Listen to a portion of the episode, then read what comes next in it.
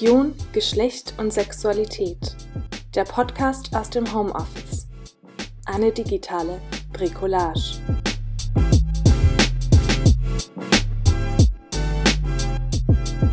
Heute mit Beiträgen zum Thema Queere Stimmen aus jüdischen und christlichen Perspektiven.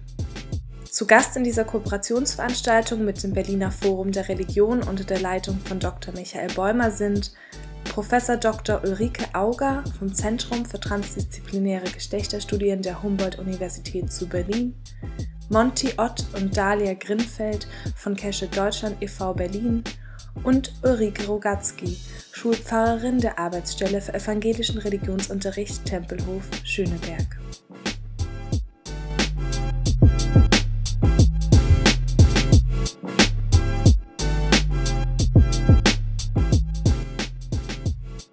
Queer-theologische und aktivistische Bewegungen sind seit geraumer Zeit Bestandteil des religiösen Feldes.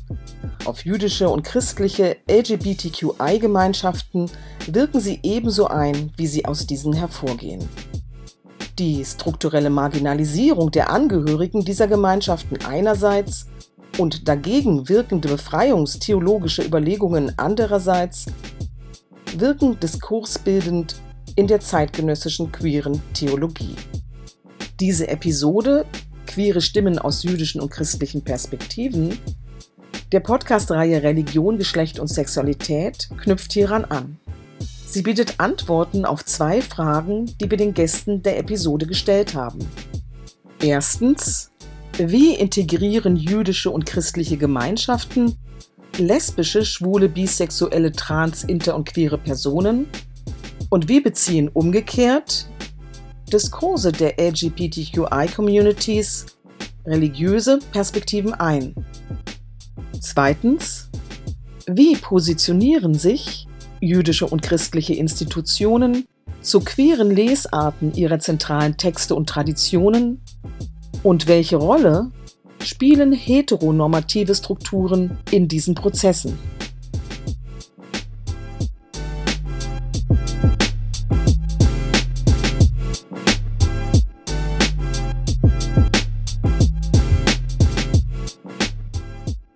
Herzlich willkommen in dieser ganz besonderen Episode des Podcasts Religion, Geschlecht und Sexualität.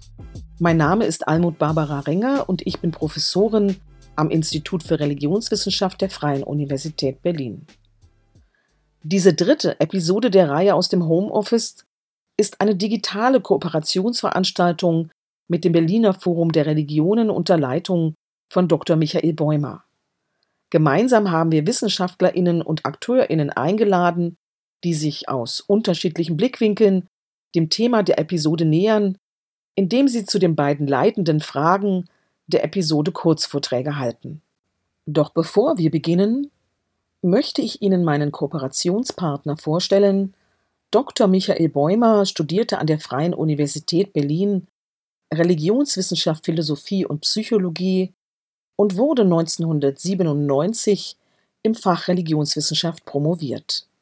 Nach einigen Jahren ehrenamtlicher Tätigkeit im Berliner Forum der Religionen übernahm er dort im Juni 2017 die Stelle des Geschäftsführers. Er wird uns die Arbeit des Berliner Forums der Religionen nun vorstellen.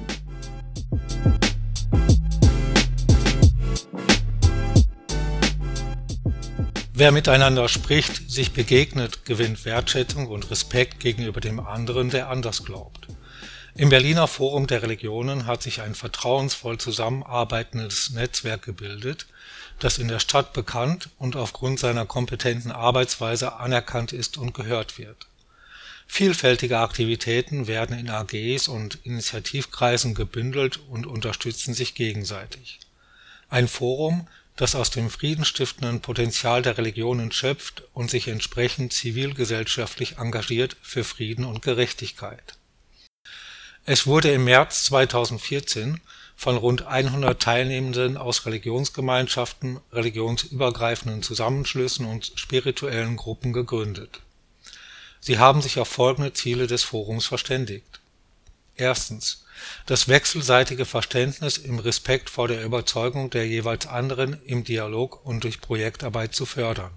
Zweitens, gemeinsam die Vielfalt gelebten Glaubens sichtbar zu machen und miteinander dazu beizutragen, dass Religionen, interreligiöse Initiativen und spirituelle Gruppen ihr konstruktives Potenzial in die Zivilgesellschaft einbringen können und schließlich drittens, den gesellschaftlichen Zusammenhalt in Berlin zu stärken und einen Beitrag zum friedlichen Miteinander in unserer Stadt zu leisten.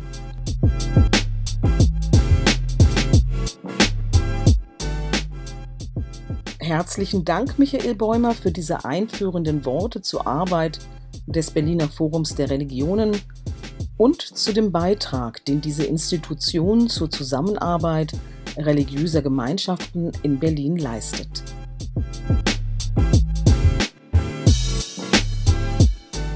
Unsere erste Referentin dieser Episode ist Professor Dr. Ulrike Auger. Sie wird ausgehend davon, dass vormoderne Gesellschaften und ihre religiösen Gruppierungen häufig eine fluidere Vorstellung von Geschlechtern und Liebesbeziehungen besaßen, als die dominanten Diskurse des 18. und 19. Jahrhunderts es vermittelten, auf die heutige Situation eingehen. In der Gegenwart bestehen, so Ulrike Auger, zwar in allen Religionsgemeinschaften neofundamentalistische Strömungen, die Verbreitung einer theologischen Auslegungsmethodik in Akzeptanz von LGBTQI-Leben können sie jedoch nicht unterbinden. Es haben sich verschiedene genderbewusste bis queere Basisansätze und Theologien in Judentum, Christentum und Islam entwickelt, die Gender- und queere Theorie mit emanzipatorischen theologischen Ansätzen zusammenbringen. Doch bevor wir Ulrike Augers Ausführungen hören, stellt Ihnen Michael Bäumer sie kurz vor.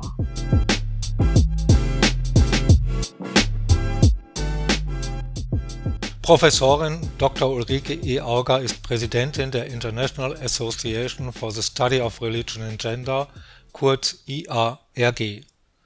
Gastprofessuren und Forschungsaufenthalte führten sie an die Columbia University New York, die Princeton University, nach Wien, Salzburg und an die Universität der Vereinten Nationen in Reykjavik. Von 2008 bis 2016 war sie Professorin für Theologie und Geschlechterstudien in der Religionswissenschaft, interkulturellen Theologie und Ökumenik an der Theologischen Fakultät der HU Berlin. Sie ist Studienleiterin Geschlechterbewusste Theologien im Fernstudium Theologie geschlechterbewusst – kontextuell neu denken im Amt für kirchliche Dienste der EGBO Berlin. Sie hat eine Gastprofessur inne am Intersectional Center for Inclusion and Social Justice an der Canterbury Christ Church University. Gastprofessorin ist sie am Institut d'Histoire sociale des religions an der Universität von Lausanne. Zudem ist sie tätig am Zentrum für transdisziplinäre Geschlechterstudien der Kultur Sozial und Bildungswissenschaftlichen Fakultät der Humboldt-Universität zu Berlin Erwähnen möchte ich noch ihre drei aktuellsten Publikationen: An Epistemology of Religion and Gender (Biopolitics, Performativity, Agency von 2020). Der Artikel Geschlecht und Religion als kritische intersektionale Kategorien: De-essenzialisieren und disidentifizieren als Aufgaben erschien 2019. Von 2017 schließlich stammt der Artikel Homo Nationalism and the Challenge of Queer Theology. Weitere Informationen zu ihrer Biografie und ihrer Tätigkeit sind auf ihrer persönlichen Homepage verzeichnet unter ulrikeauger.com. Vielen Dank, Dr. Bäumer, für diese kurze Einführung zur Person unserer ersten Referentin. Wir heißen Frau Professorin Auger nun herzlich willkommen.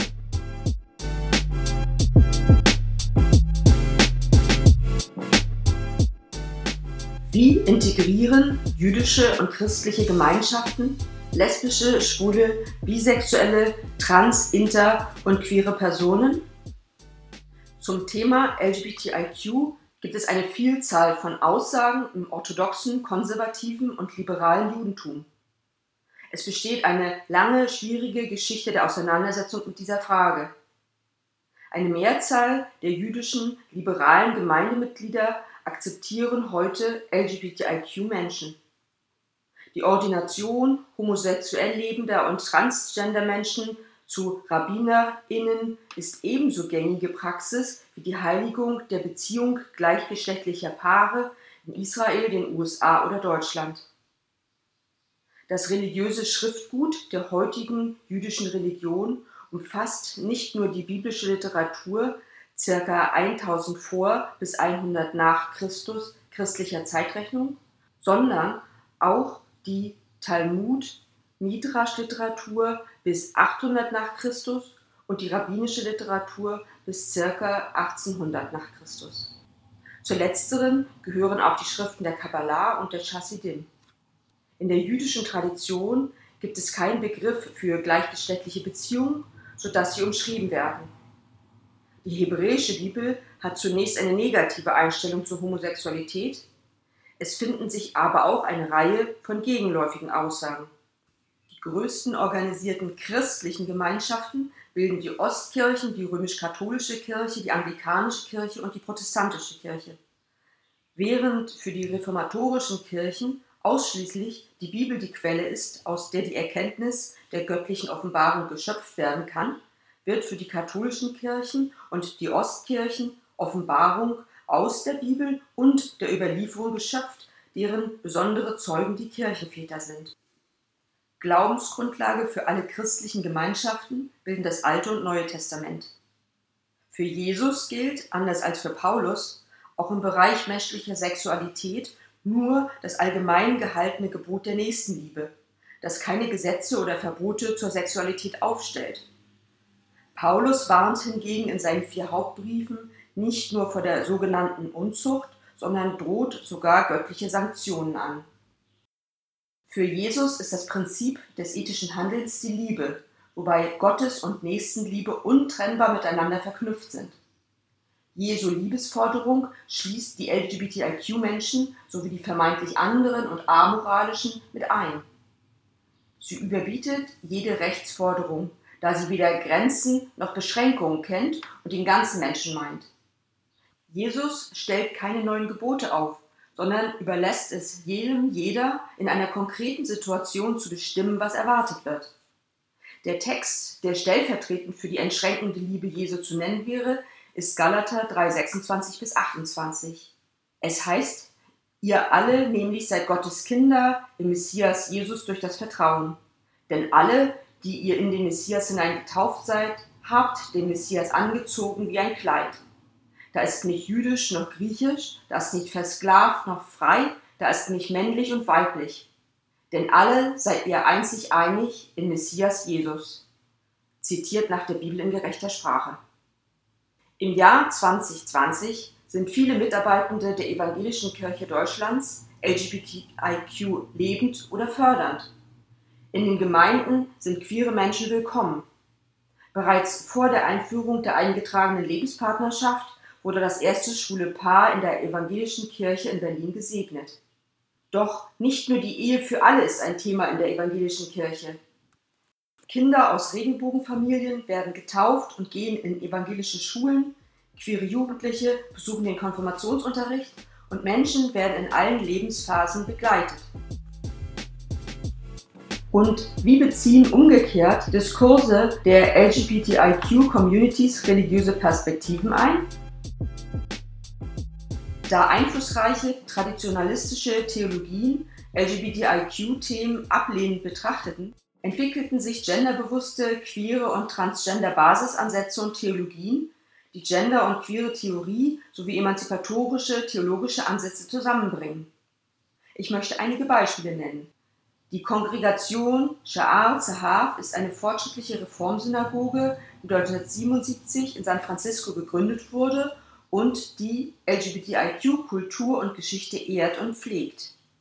Eliot Kukla ist die erste offene Transgender-Person, die vom reformjüdischen Seminar des Hebrew Union College im Jahr 2006 in Los Angeles ordiniert wurde. In den deutschsprachigen Gemeinden herrschte in Bezug auf queeres Leben lange ein starkes Tabu, während zum Beispiel in Australien, England oder den USA bereits eine offene queer-jüdische Kultur gelebt wurde. In Deutschland leben zurzeit ca. 96.000 Mitglieder der jüdischen Gemeinden. Der Verein Keshet Deutschland wurde 2018 in Berlin gegründet, leistet seither Pionierarbeit und setzt sich für die Rechte von LGBTIQ-JüdInnen in Deutschland ein. Keshet veranstaltet Shabbatot, Seminare, Shiurim, Feiertagszeremonien und organisiert auch einen Breitschabbat in einer Synagoge. Während viele etablierte christliche Kirchen bis in die Gegenwart sich mit der Gleichstellung von LGBTIQ-Menschen schwer tun, gründete sich bereits im Jahr 1968 die Metropolitan Community Church, die MCC, in Los Angeles als explizite Kirche für queere Menschen und ihre Freundinnen. Die MCC versteht sich als eine ökumenische Kirche und führt alle gemeindlichen, liturgischen und seelsorgerlichen Aufgaben durch.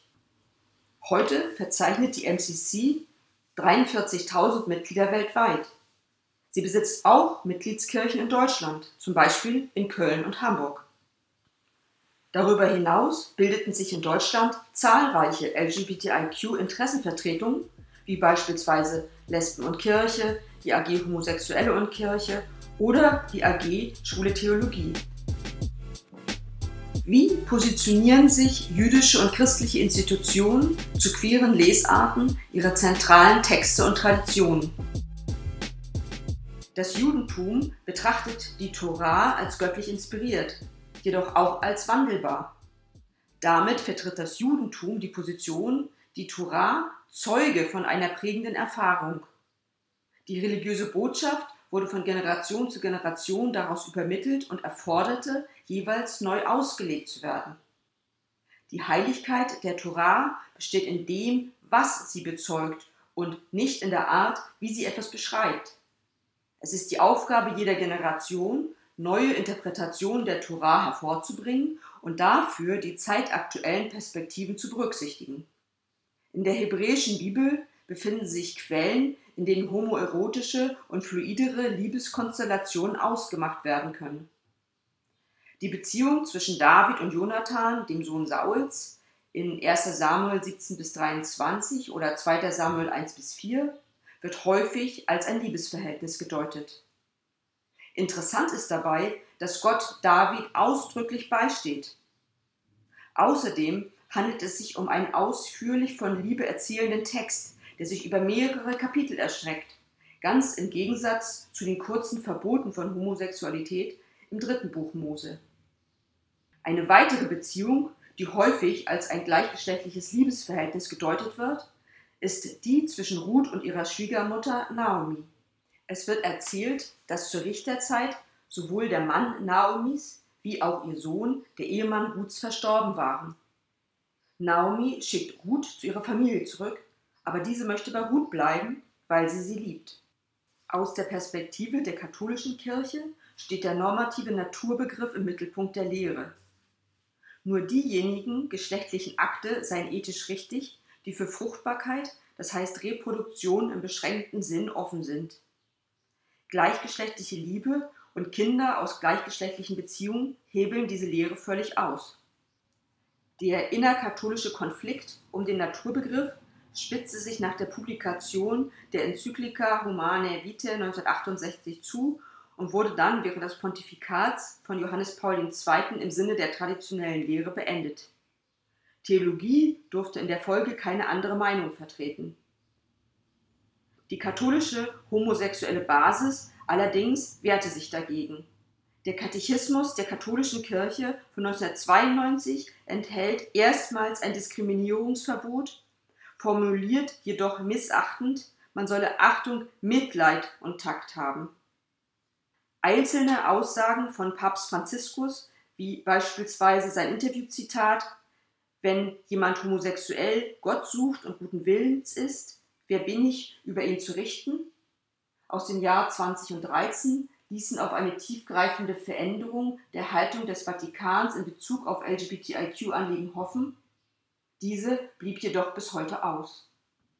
Die weltweite anglikanische Kirche steht gegenwärtig vor einer Zerreißprobe, weil einerseits liberale Strömungen LGBTIQ-Menschen akzeptieren und bereits der erste offen schwul lebende Bischof, nämlich Gene Robinson in den USA, geweiht und gewählt wurde, während andererseits konservativere Strömungen diese strikt ablehnen. Besonders der ehemalige Erzbischof von Südafrika, Desmond Tutu, unterstützte wirkungsvoll das Anliegen von LGBTIQ-Menschen am afrikanischen Kontext und weltweit. Am Wirken von Tutu wird sichtbar, dass es keine einfache Trennung zwischen globalem Norden als vermeintlich LGBTIQ-freundlich und globalem Süden als per se homophob, wie es bisweilen in der Öffentlichkeit dargestellt wird, gibt. Für die evangelische Kirche Deutschlands war das Thema Homosexualität lange ein Tabuthema.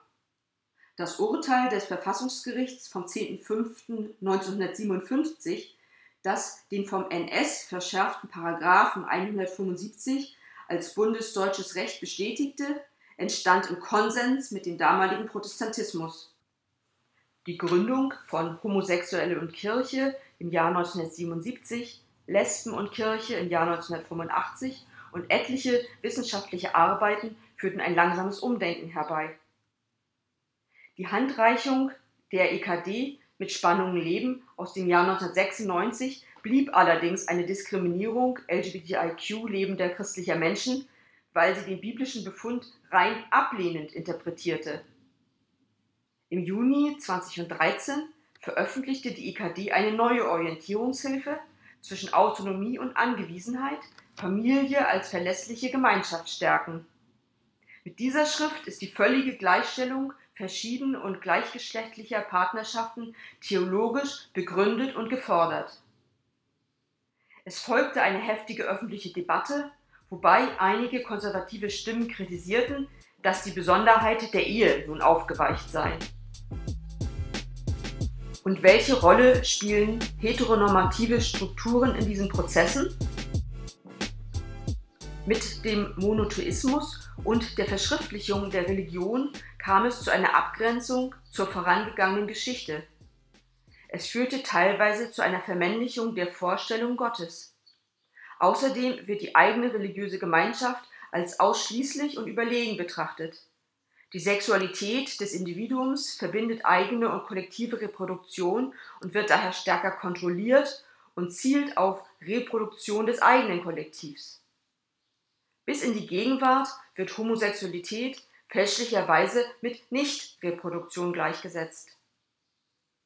Vormoderne religiöse Gruppierungen besaßen häufig eine fluidere Vorstellung von Geschlechtern und Liebesbeziehungen als die Verengungen westlichen dominanten Denkens des 18. und 19. Jahrhunderts als herstellten und im Zuge der Kolonisierung und Neokolonisierung exportierten. In der Gegenwart bestehen in allen Religionsgemeinschaften zwar neofundamentalistische Strömungen, die jedoch die größere Verbreitung einer Auslegungsmethodik mit einer Akzeptanz von LGBTIQ-Leben nicht unterbinden können.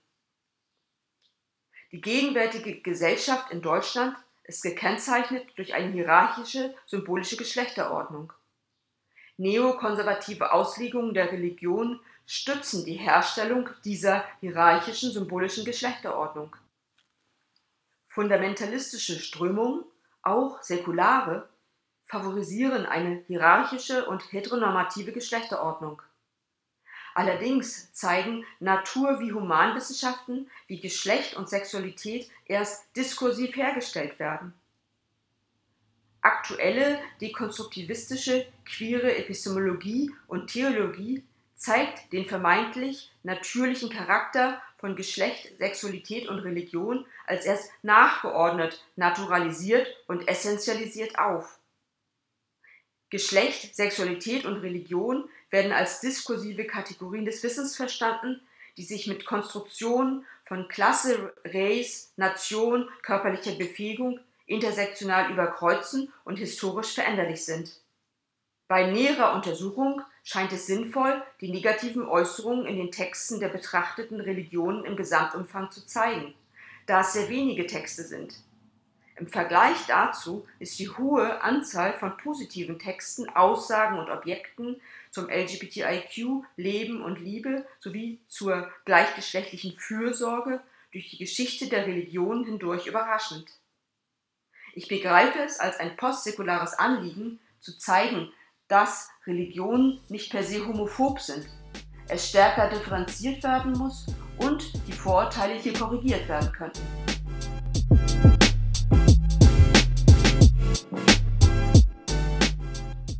Großen Dank, Professor Auger, für diese Auseinandersetzung mit wissenschaftlichen Ansätzen zu Queerness und traditionalistischer Theologie in Judentum, Christentum und Islam. Direkt im Anschluss möchte ich Ihnen unsere nächsten Referentinnen Monty Ott und Dalia Grinfeld vorstellen. Die beiden sind Vertreterinnen von Keshet Deutschland e.V. Das ist eine junge Initiative, der es darum geht, die Rechte von und den Umgang mit LGBTQI-Jüdinnen in Deutschland zu fördern. Ihre Vision ist es, dass offenes, queeres Leben und queere Familien in jüdischen Gemeinden selbstverständlich sind. Unsere beiden Referentinnen sind Gründungsmitglieder von Keshet und im Vorstand. Beide sind akademisch und politisch engagiert. Monty Ott war von 2014 bis 2017 der stellvertretende Bundesvorsitzende des Jungen Forums der Deutsch-Israelischen Gesellschaft. Ebenfalls 2017 schloss er seinen Master im Fach Religion im kulturellen Kontext ab. Aktuell promoviert er an der Leibniz-Universität Hannover zum Thema Queeres Judentum in Deutschland. Nebenbei publiziert er in verschiedenen Organen. Kürzlich erst ist ein Gastbeitrag auf Zeit Online erschienen mit dem Titel Queeres Judentum verschwunden. Dalia Greenfeld war von 2016 bis 2019 die gewählte Präsidentin der Jüdischen Studierendenunion Deutschland. Seit 2019 ist sie Assistant Director for European Affairs in der Anti-Defamation League. Sie studierte bis 2016 politische Wissenschaften und jüdische Studien an der Universität und zeichnet sich insbesondere durch ihr politisches Engagement aus. So hielt sie zum Beispiel im Juli 2019 eine Rede anlässlich des UN Human Rights Council zum Thema Antisemitismus und Hass. Es freut mich, diese beiden VertreterInnen von Keshet in der heutigen Episode begrüßen zu dürfen. Sie werden sich mit der Frage auseinandersetzen, wie es um die Debatte zu Queerness und Judentum in Deutschland steht und deutlich machen, welche Rolle sie der Arbeit von Keshet zuweisen, nämlich propagierte Widersprüche zwischen Judentum und Queerness zu entlarven. Herzlich willkommen, Monty Otto und Dalia Greenfeld. Wie integrieren jüdische Gemeinschaften LGBTQI-Personen in das Gemeinschaftsleben? Wie beurteilen sie allgemein die Lage? Was beobachten sie? Was sind ihre Erfahrungen? Und vielleicht können Sie auch ein paar konkrete Beispiele geben. Hallo, mein Name ist Dalia Greenfeld. Ich bin Vorstandsmitglied bei Keshet Deutschland, dem queer-jüdischen Verein in Deutschland, der anvisiert, dass sich niemand zwischen deren queeren und jüdischen Identität entscheiden muss. Zur Frage, wie integrieren jüdische Gemeinschaften LGBTIQ-Personen in das Gemeinschaftsleben? Ähm, grundsätzlich ist es so, dass das Thema Queerness, LGBTIQ, jüdisches LGBTIQ-Leben immer noch ein großes Tabu herrscht. Ich glaube, Keshet Deutschland als Verein, als Community, als Organisation hat das angefangen aufzubrechen und das auch relativ stark aber das ganze Thema, genauso wie in der Gesamtgesellschaft, vielleicht sogar noch auch teilweise stärker, ist ähm, großes Tabuthema und man weiß nicht so genau, wie man damit umgehen soll, aber auch äh, es wird ungern damit umgegangen. Äh, dazu kommt in der jüdischen Gemeinschaft und in den jüdischen Gemeinschaften in Deutschland, die sind natürlich nicht alle homogen, sondern sehr, sehr unterschiedlich, ähm, dass wir eine große Einwanderungswelle oder zwei sogar aus der ehemaligen Sowjetunion hatten. Das heißt, wir haben in Deutschland in den jüdischen Gemeinschaften nicht nur den Stand, das Standbein äh, jüdische Religion äh, und jüdische Texte und wie Judentum an sich damit umgeht, sondern wir haben nochmal eine ganz andere, ein kulturelles Standbein. Also wie wurden in der ehemaligen Sowjetunion, in der Post-Sowjetunion, wie wird das Thema LGBTIQ ähm, gelehrt, gesehen? Und das natürlich hat einen Einfluss. Das ist diese Einwanderungsgeschichte, die wir als äh, Juden in Deutschland heute natürlich mittragen ähm, und meine persönliche und familiäre Geschichte auch zum Beispiel. Äh, wir sehen das ganz stark in den Gemeinden Gemeinden, dass das äh, Wurzeln schlägt und dass diese Bilder, die dort gelehrt und gezeigt worden sind, auch sich in den Gemeinden manifestieren und aktiv sind. Das heißt, wir haben so zwei doppelte Standbeine, auf die wir eingehen müssen. Neben dessen, dass natürlich jüdische Gemeinschaften, wie jede andere Gemeinschaft in Deutschland, in der gesamtdeutschen Zivilgesellschaft existiert und auch an dem Diskurs daran teilnimmt. Ähm, das heißt, ich glaube, in jüdischen Gemeinschaften in Deutschland sieht man einerseits viele Stereotype ähm, und gleichzeitig wird gesagt, es soll jede und jeder lieben, wie er sie ähm, alle lieben wollen. Aber es wird eben auch in den Synagogen dann geguckt, wenn gleichgeschlechtlich äh, geliebt wird oder wenn äh, transsexuelle Menschen in eine Synagoge kommen. Also es wird schon geguckt und es wird geredet und das kriegen natürlich queere Juden Jüdinnen mit. Das heißt, wir haben Stereotype, wir haben Unverständnis, Unwissen, also viel auch ähm, jeder kennt irgendein Zitat aus der Torah, dass ein Mann nicht mit einem Mann schlafen soll, wie mit einer, oder liegen soll, wie es da steht, wie mit einer Frau, aber wie genau es ausgelegt wird, woher es kommt, was das alles heißen könnte und wie viel, dass das äh, traditionelle Judentum, also orthodoxes traditionell, traditionelles Judentum tatsächlich mindestens vier, wenn nicht sogar sechs äh, Gender kennt in der orthodoxen Exegese, das weiß niemand. Also wir haben äh, ein großes Sammelsurium, sage ich mal, an, an Nichtwissen und Unwissen und dann auch Unverständnis für queere Lebensweisen und queer jüdische Lebensweisen. Als positive Beispiele haben wir Gemeinden wie die Gemeinde Mannheim und das Jugendzentrum Mannheim, die ein Mitglied von Keshet Deutschland eingeladen haben, um einen Workshop zum Thema queeres jüdisches Leben anzubieten oder auch die liberale Gemeinde in Hamburg, Tamar, die ein Online-Seminar anbieten wird zu dem Thema unabhängige jüdische Institutionen wie Base Berlin mit Moische München zusammen. Das sind jüdische ähm, Wohnkonzepte, sage ich jetzt mal, für Studierende und auch junge Erwachsene, die zum, ein Online-Seminar anbieten werden.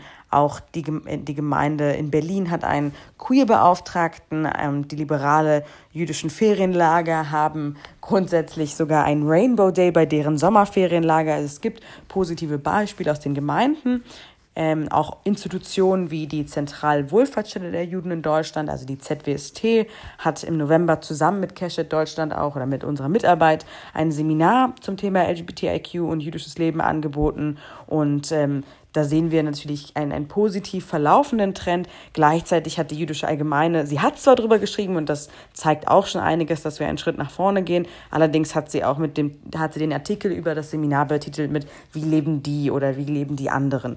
Ähm, das heißt, wir haben schon immer noch eine, eine Ambivalenz. Äh, auch der Zentralrat hat auf dem Gemeindetag, den sie alle drei Jahre ausrichten, ein Panel ähm, stattfinden lassen zum Thema LGBTIQ mit einem Vertreter von Keshet Deutschland aus unserem Vorstand. Also es gibt ähm, die ersten Aufbrüche, das Thema anzusetzen. Gleichzeitig funktioniert das ähm, tief in den Strukturen der Gemeinden nicht, sondern aber wir müssen ja irgendwo ansetzen. Ja, vielen Dank, Dalia Grinfeld, für diesen Blick auf die Situation was meinen Sie? Welche Rolle spielen heteronormative Strukturen in diesen Prozessen? Wie beurteilen Sie das?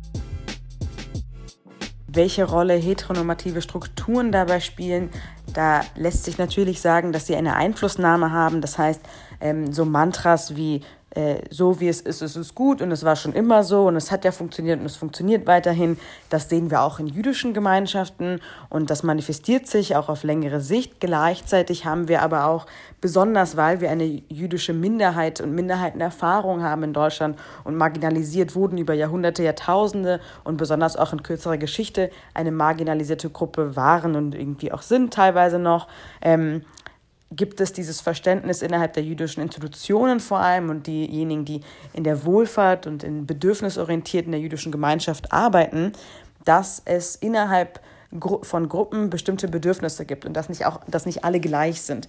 Ähm, das heißt, dass Menschen mit Behinderung andere Bedürfnisse haben und dass vielleicht auch queere Juden und Jüdinnen andere Bedürfnisse haben. Und ich und wir bei Keshet sehen schon, dass äh, bedürfnisorientiert auch langsam gedacht werden wird und dass wir diese Stellen auch aufbrechen, zu sagen, natürlich queere Juden und Jüdinnen sind ganz normale Menschen wie alle anderen und sind auch ganz normale Juden wie alle anderen und Jüdinnen, aber natürlich gibt es mit diesem besonderen Identitätsmerkmal auch besondere Bedürfnisse, bei, wenn es um die Ehe geht und die Segnung oder wenn es um Beratungen gibt, wenn es um Familienplanung gibt und andere Dinge, was wirklich jüdisches Gemeindeleben angeht. Und langsam Stück für Stück gibt es da Rabbiner und Rabbinerinnen, aber auch unabhängige ähm, jüdische Institutionen, die sich dem annähern und das äh, und mit unterstützen wollen. Und das ist sehr wichtig. Und ich glaube, zuletzt zu sagen, äh, die junge Generation äh, macht natürlich unsere Generation, bricht das Ganze noch weiter auf mit unseren ich würde nicht nur sagen progressiven Ideen, aber mit unserem Weltverständnis, mit unserem Wertesystem, ähm, mit dem Wunsch und dem Denken an Inklusi Inklusion und Inklusivität. Ich sehe da nochmal einen großen Schritt vorwärts, der gerade gemacht wird, weil auch das Verlangen von der nicht queeren jüdischen Community da ist, zu sagen, wir wollen inklusive Räume schaffen, wir wollen ähm, LGBTIQ-Leben innerhalb unserer jüdischen Gemeinden haben und wir wollen das nicht weit, weiter nach außen treiben. Gleichzeitig gibt es natürlich eine eingesessene Gruppe von vielen Juden und Jüdinnen, die das nicht so sehen und die das auch nicht als, als wertvoll oder als, ähm, das, okay, nicht wertvoll würde ich vielleicht nicht sagen, aber ähm, vielleicht nicht als notwendig äh, sehen. Besten Dank, Dalia Greenfeld, für auch diese klare Antwort. Ich habe noch eine Frage für Sie, Monty Ott, als Vorstandsvorsitzenden. Wie positioniert sich Cashit konkret zu queeren Lesarten zentraler religiöser Texte und Traditionen des Judentums? Und wie geht Cashit dabei mit den vielen verschiedenen Perspektiven und Ansätzen um, die es ja innerhalb des Judentums mit seinen religiösen Unterteilungen wie Reformjudentum, konservativem und orthodoxem Judentum gibt? Als Keshet haben wir uns nicht nur das Ziel gesetzt, ein Verein zu sein, der für Menschen da ist, die nicht religiös sind, sondern praktisch für alle queeren Jüdinnen in ihrer ganz unterschiedlichen Art des jüdischen Seins da zu sein. Und das bedeutet eben auch zu überlegen, wie man aus einer reform-jüdischen Perspektive, aus einer liberal-jüdischen, einer konservativen, einer orthodox-jüdischen Perspektive eben mit den Traditionen, mit den Schriften umgeht. Und für uns bedeutete das immer, dass wir nicht vorhaben, das Judentum zu gendern und in der Form irgendwie eine andere Religion zu entwickeln, sondern dass wir gesagt haben, wir möchten mit den Schriften streiten. Wir wollen sie so nehmen, wie sie da stehen und mit einem queeren Blick darauf schauen. Und das ist die Art und Weise, wie als LGBTIQ-Organisation wir eben auch das Religiöse mit einbeziehen, dass wir versuchen, dem Blumenstrauß an unterschiedlichen Perspektiven eine weitere Perspektive, eine weitere schöne Blume hinzuzufügen und zu zeigen, dass diese Blume wertvoll ist, weil sie wichtige neue Aspekte zutage fördert. Das Ganze ist auch nicht so, als würden wir da das Rad neu erfinden, sondern dass es in dem Verlauf des Judentums immer so gewesen ist, dass es eine Diskussionskultur gegeben hat, die die unterschiedlichen Positionen immer wertgeschätzt hat. Das sehen wir zum Beispiel, wenn wir jetzt in den Talmud hineinschauen, ist es nicht so, dass es dort nur Lehrmeinungen gäbe von unterschiedlichen Rabbinen, die sich zur Tora äußern, sondern wir sehen im Talmud die unterschiedlichen Perspektiven, die aneinandergereiht werden und die alle genannt werden. Das ist Machloket, die jüdische Art des Streitens, das jüdische Prinzip über das Streiten. Es gibt konstruktiven Streit, der bedeutet, dass alle Positionen mit einbezogen werden und man daraus eben die Synthese entwickelt und so eben Fortschritt schafft. Und das ist letzten Endes auch dem jüdischen progressiven Offenbarungsverständnis geschuldet, dass die Offenbarung immer weitergeht. Und dementsprechend, wenn man so auf die Texte schaut, dann erkennt man eben auch, dass es eine Berechtigung hat, eine zusätzliche Perspektive hinzuzufügen und dass wir da gar nichts anderes hinzugeben müssen, sondern dass wir das, was wir sogar zutage fördern, aus dem Judentum heraus entwickeln, wenn man so möchte, mit einer jüdischen Sprache sprechen. Und in dieser Perspektive gibt es natürlich ganz unterschiedliche Arten, wie sich dann auch die einzelnen Strömungen zu den Perspektiven positionieren, was wiederum bedeutet, dass äh, natürlich beispielsweise inzwischen das Liberale, das Konservative, das Reformjudentum eine relativ offene Positionierung entwickelt hat, das heißt sich auch sehr positiv zu diesen Blickwinkeln äußert, sie auch integriert. Innerhalb des orthodoxen Judentums ist es eine Diskussion. Also es ist eben so, dass es da weiterhin unterschiedliche Positionen gibt.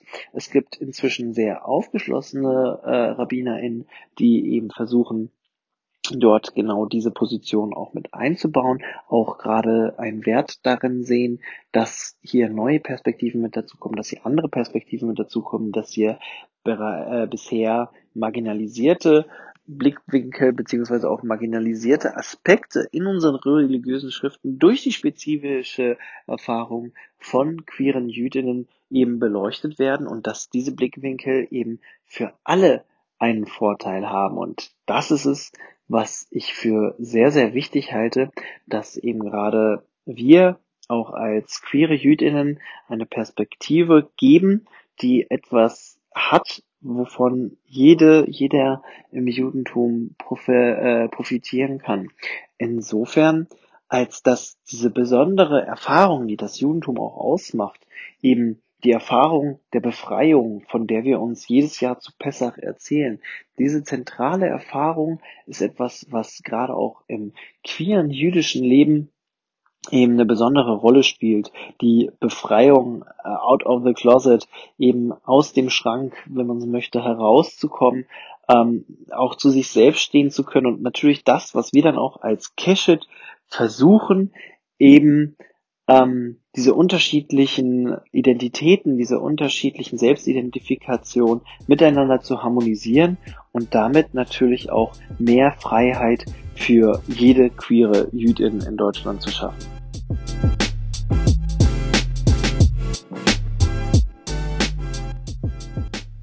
Herzlichen Dank, Monty Otto und Dalia Grinfeld, für diese Einblicke in die aktuellen Diskurse rund um Queerness und Judentum in Deutschland.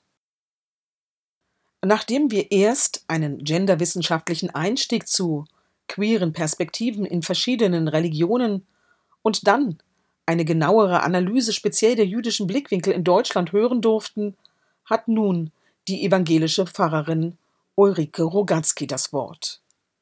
Ihr Ausgangspunkt sind Parallelen zwischen queerer und feministischer Theologie, an denen sich zeigt, dass in Kirchengemeinden gleichzeitig unterschiedliche theologische Theorieebenen existieren. In den Gemeinden wird queeres Leben vielfältig thematisiert, während religiöses Leben in der queeren Szene in Berlin ebenfalls in der Minderheit weniger Beachtung findet. Bevor wir Ulrike Rogatzky hören, stellt Ihnen Michael Bäumer sie kurz vor.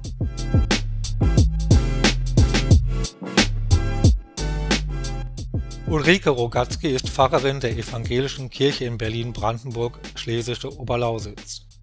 Ihr Studium der Theologie und Philosophie absolvierte sie in Wuppertal, Tübingen und Berlin, hier unter anderem auch bei Helmut Gollwitzer. Anschließend führte sie ihr Fahrdienst an unterschiedlichste Stellen in Berlin von Kreuzberg 36 bis hin zur Kaiser Wilhelm Gedächtniskirche. 20 Jahre war sie als Gemeindepfarrerin in Berlin-Steglitz tätig. Aktuell wirkt sie als Schulpfarrerin im interreligiösen Projekt Kinder begegnen Religionen Zudem ist sie Ansprechpartnerin für die AG LGBTIQ in den Religionen, einer interreligiösen AG des Berliner Forums der Religionen. An vielen Kirchentagen wirkte sie mit, so etwa beim Berliner Kirchentag 2017 im Bereich Religionsunterricht zu interreligiösen Impulsen. Neben zahlreichen Gottesdiensten trug sie auch elf Jahre lang Artikel bei zur Publikation Feministische Predigtreihe von 1993 bis 2003. Außerdem bereicherte sie die Materialhefte der Beratungsstelle für Gestaltung von Gottesdiensten und anderen Gemeindeveranstaltungen mit dem Titel Für alle Fälle gelungene Gottesdienste mit weiteren vielfältigen Beiträgen. Besten Dank für diese einführenden Worte. Wir freuen uns, dass wir Ulrike Rogatzky für diese Episode gewinnen konnten und heißen Sie herzlich willkommen.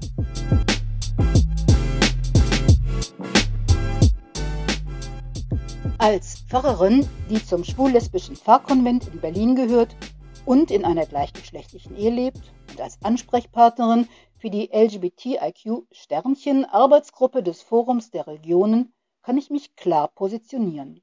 Aber diese Möglichkeit hat sich erst entwickelt. anfing, Theologie zu studieren, war mir alles nicht so klar, auch meine Sexualität nicht. Aber es war klar, dass ich keine Pfarrerin hätte werden können, hätte sich die damals bestehende Gesetzeslage nicht geändert. Frauen durften damals in Westberlin nur Pastorin werden und mussten sich dem Zölibat verpflichten. Auch wenn ich keinen Mann heiraten wollte, das wusste ich schon, ich habe mich zusammen mit anderen für die Rechte von Frauen engagiert und feministische Theologie betrieben. Das sogenannte Pastorinnengesetz kam zu Fall. Zur queeren Theologie bin ich erst später gekommen. Die feministische Theologie habe ich deshalb nicht aufgegeben. Ich sehe viele Parallelen zwischen der Entwicklung der feministischen und der queeren Theologie, um die es heute geht. In der feministischen Theologie ging es anfangs darum, Frauen sichtbar zu machen. Es gibt uns tatsächlich, auch in der Kirche, und wir sind ganz anders, als ihr gedacht habt. Wir wollen mitbestimmen, wollen uns nicht hinter den dienenden Tätigkeiten im Hintergrund verstecken. Frauen mussten sich oft das anhören, was auch ein beliebter Spruch gegenüber Lesben und Schwulen ist. Sie sind ja gar nicht so. Und das war dann auch noch nett gemeint. Es ging darum, sich selbst in der Bibel zu entdecken, Frauen zu entdecken. Denn außer der verführerischen Eva, der Mutter Maria und einigen Prostituierten kamen Frauen in kirchlichen Überlegungen oft gar nicht vor. Und wenn, so wie Noemi und Ruth, von denen die Bibel berichtet, dass die eine Frau der anderen ein Kind schenkt, war es doch recht konservativ, wie sie interpretiert wurden. Und die Küsse von David und Jonathan wurden erst gar nicht thematisiert. Es ging darum, mit diskriminierenden Stellen in der Bibel umzugehen. Da gab es anfangs den Versuch, zum Beispiel Paulus zu entschuldigen. Er habe seine Verbote ja nicht so gemeint, wollte sich nur von der Umwelt abgrenzen und außerdem gäbe es nicht genug, zum Beispiel Frauen, die ständig an ihr Aussehen denken würden und die auch mal ermahnt werden müssten, so wie beim Umgang mit homophob wirkenden Bibelstellen. Gibt es da nicht vielleicht auch zu bedenken, dass es um Tempelprostitution geht? Oder ist es nicht unter Umständen sogar legitim, vor Sex mit Strichern zu warnen, wie Paulus es tut? Nächste Stufe war dann selbstbewusster. Ja, auch die Bibel ist von Menschen geschrieben und ja, auch diese Menschen konnten irren. Und auch Paulus hat sich durchaus gründlich vertan. Wir haben nach den Kernaussagen der Bibel gesucht, der frohen Botschaft, der Zusage einer neuen gerechten Welt und unseren daraus erwachsenen Glauben selbstbewusst mit den Aussagen in der Bibel konfrontiert, die uns die Würde hätten nehmen können. Die unterschiedlichen Formen des Umgangs mit frauen- und queerfeindlichen Bibelstellen Erklärung, Entschuldigung, Kritik gibt es weiterhin nebeneinander. Und gerade das ist ihre, das ist unsere Stärke und Lebendigkeit, zeichnet Theologie als Befreiungstheologie aus. Uns war klar und ist klar, wir gestalten Kirche, wir sind Kirche. Natürlich gibt es immer wieder Menschen, die das nicht glauben und uns in eine ganz anders verstandene Kirche integrieren wollen. Die Gruppe Feministische Theologie in meiner alten Gemeinde wurde zwecks Integration gefragt, ob wir nicht auch mal Kaffee ausschenken könnten, wie die Frauengruppen früher auch. Und Lesben und Schwulen wird durchaus erklärt, heute sei alles anders, da dürften wir auch mitmachen. Wir sollten nur nicht so auffallen. Sie sehen, ich stehe der Vorstellung, dass es eine eigentliche Kirche gibt, in der LGBTQs nicht vorkommen und dann hereingeholt werden, oder auch feministische Frauen, kritisch gegenüber. Die Bitte, mich in diesem Beitrag unter anderem auf die Frage der Integration durch Gemeinde zu konzentrieren, beantworte ich so.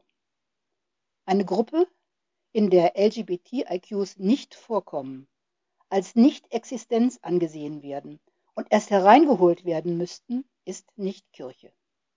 Selbst wenn sie zahlenmäßig eine Mehrheit sein sollte, ist sie in ihrem theologischen Denken eine Randgruppe, aber nicht Kirche oder Gemeinde. Das heißt nicht, dass es nicht zu gemeindlichen Begegnungen kommt, die Perspektiven aufzeigen. Ein Beispiel. In meiner alten Gemeinde gab es zum Welt-Aids-Tag immer einen Gottesdienst, bei dem viele meterlange Bilder eines explizit schwulen Malers in der Kirche aufgehängt wurden. Dass hier ganz besondere Gottesdienste gefeiert wurden, sprach sich herum und es kamen sehr viele Menschen, die sich vielleicht noch nie mit andersgeschlechtlichen Lebensweisen auseinandergesetzt hatten und für die sich eine neue Form der Religiosität entdecken konnten. Natürlich gab und gibt es nicht nur Begeisterung über aktive Lesben und Schwule. Natürlich gab und gibt es nicht nur Begeisterung über die selbstbewussten Frauen. Damit umzugehen, ist Teil der theologischen Arbeit. Zu untersuchen, wie wir aufgenommen werden. Ich kann mich an die Analyse von Predigtveröffentlichungen erinnern zur Heilung von Männern und zur Heilung von Frauen. Wurde eine Frau geheilt, kam der Aufruf, sich doch genau wie Jesus den armen, benachteiligten Wesen zuzuwenden. Wurde ein Mann geheilt, wurde die Gemeinde zum Beispiel eingeladen, genauso dankbar zu sein wie dieser Mann. Die Texte waren leicht zugänglich, Predigten zu LGBTIQs haben es früher nicht in die Predigtbände geschafft. Die herablassende Attitüde wäre sicherlich ähnlich gewesen. Bis es dazu kam, selbstbewusst Theologie, feministisch wie queer, zu treiben, war es ein langer Prozess. Und es gibt all die Bestrebungen, die sich im Laufe der Zeit entwickelt haben, immer noch und gleichzeitig. Das Sichtbarmachen, den Kampf, die eigene Rolle selbst zu bestimmen, die Entschuldigung für die Ablehnung problematischer Bibelstellen und auch die Frage, ob denn nicht jetzt genug gekämpft sei und die volle Teilhabe längst erreicht sei. All diese verschiedenen Facetten kann es zur gleichen Zeit in einer einzelnen Kirchengemeinde geben oder auch in mehreren.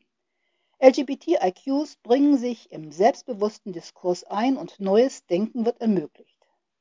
Manchmal ist da eine diskriminierende Äußerung, dann wieder der selbstverständliche Umgang oder auch die überhebliche Art, angeblich queere Menschen zu integrieren, um sich dann besonders verständnisvoll zu fühlen. So wie Gemeinden unterschiedlich sind, so sind LGBTIQs unterschiedlich. Dabei ist klar, dass es im vergangenen Jahrhundert zuerst die Lesben- und Schwulenbewegung gegeben hat, zuerst die Frauenbewegung, die die Emanzipation thematisiert haben, bevor das Thema in der Kirche ankam. Die Kirche hat ihre Zeit gebraucht.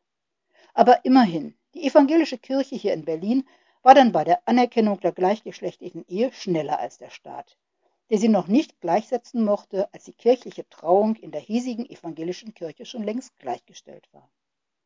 Das heißt nicht, dass die queere Szene Menschen mit religiösem Hintergrund als selbstverständlich sehen würde.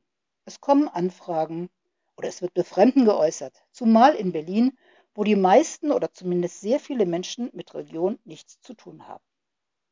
Wie könnt ihr lesbisch sein und so einem konservativen Haufen wie der Kirche angehören? Eine Frage, die andere auch hören. Wie könnt ihr schwul sein und so einem konservativen Haufen wie einer bestimmten Partei angehören? Auch wenn das Misstrauen gegenüber konservativ empfundenen Institutionen in der Szene nicht religionsspezifisch ist, so ist es doch gerade gegenüber der Kirche besonders ausgeprägt. Dabei geht es meiner Erfahrung nach meist nicht um den Glauben. Die Skepsis ist, meiner Erfahrung nach, eine Mischung aus berechtigten Vorbehalten gegenüber einer lange Zeit predigenden Institution und auf der anderen Seite Unkenntnis wenn ich bedenke, wie oft ich gefragt worden bin, ob ich evangelische oder katholische Pfarrerin sei.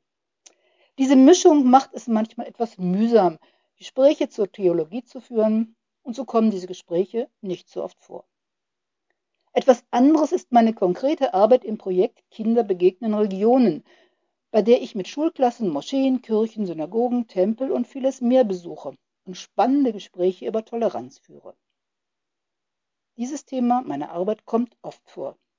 Ich denke, dass hier in der Szene ein Wiedererkennen stattfindet.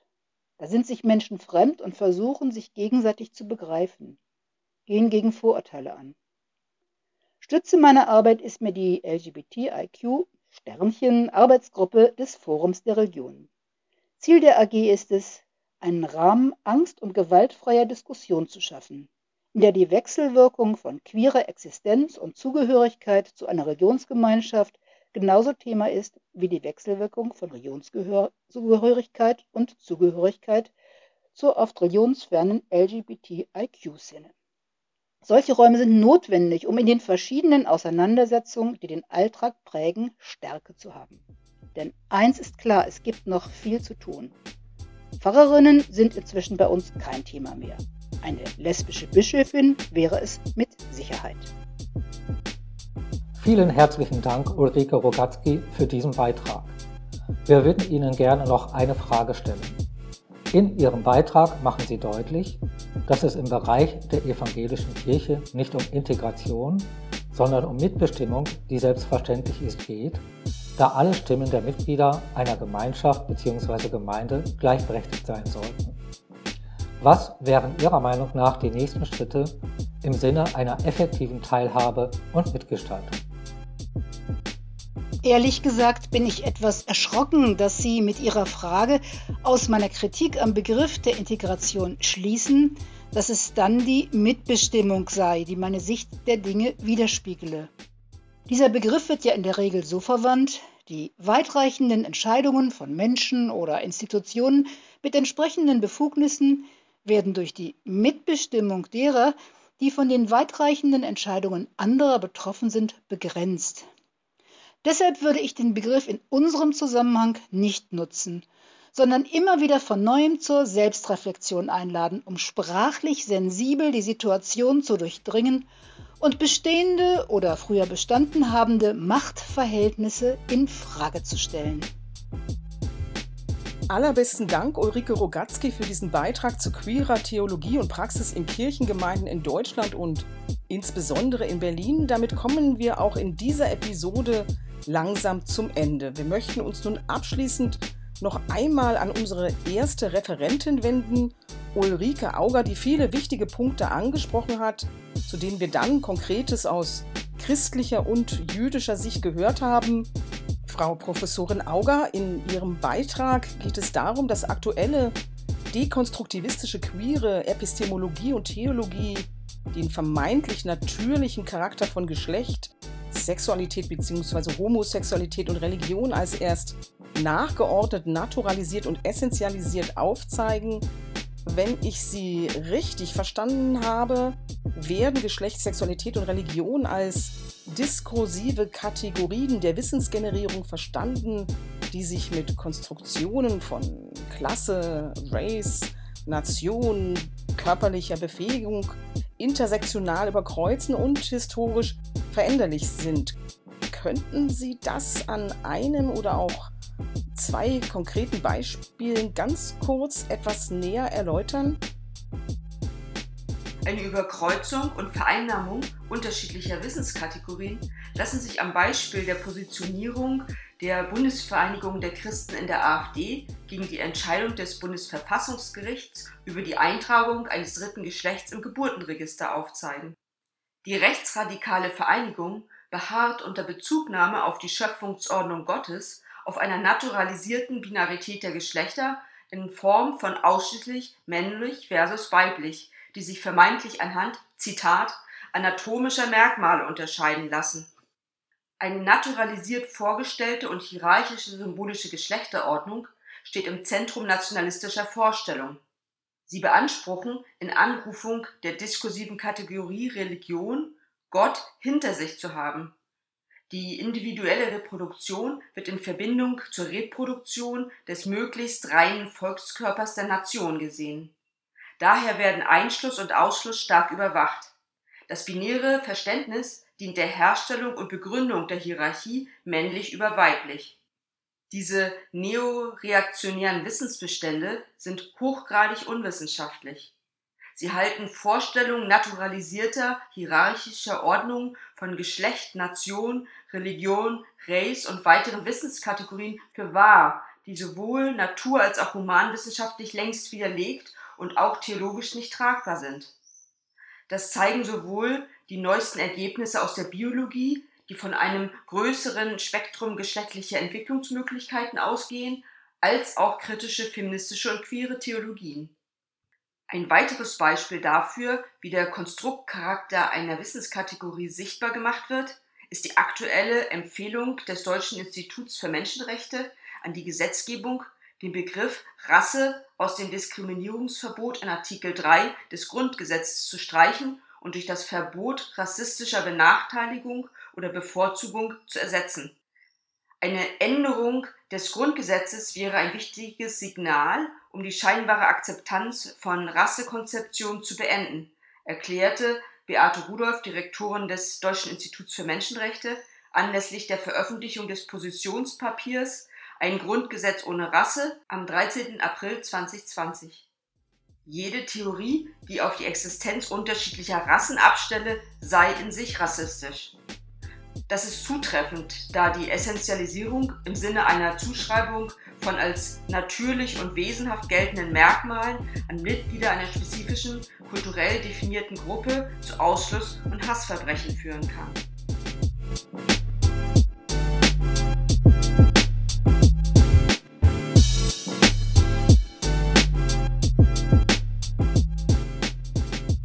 Herzlichen Dank, Ulrike Auger, für diese abschließenden Ausführungen zur dritten Episode des Podcasts Religion, Geschlecht und Sexualität. Dank an dieser Stelle auch noch einmal an Ulrike Rogatzky, Dalia Greenfeld und Monty Ott für ihr Mitwirken in dieser Episode und Dank wie stets an meine studentische Mitarbeiterin Rahel Währer für das Intro und für Ton und Schnitt aus dem Homeoffice. Aktuelle Informationen zum Programm dieses Podcasts finden Sie auf der Website Religion, Geschlecht und Sexualität des Instituts für Religionswissenschaft der Freien Universität Berlin. In der nächsten Episode hören wir Professor Dr. Koku von Stuckrad von der Fakultät für Theologie und Religionswissenschaft der Universität Groningen und Frau Gudrun Panier von der Pagan Federation International Deutschland e.V. Berlin. Bis zum nächsten Mal verabschiede ich mich alles Gute und bleiben Sie gesund.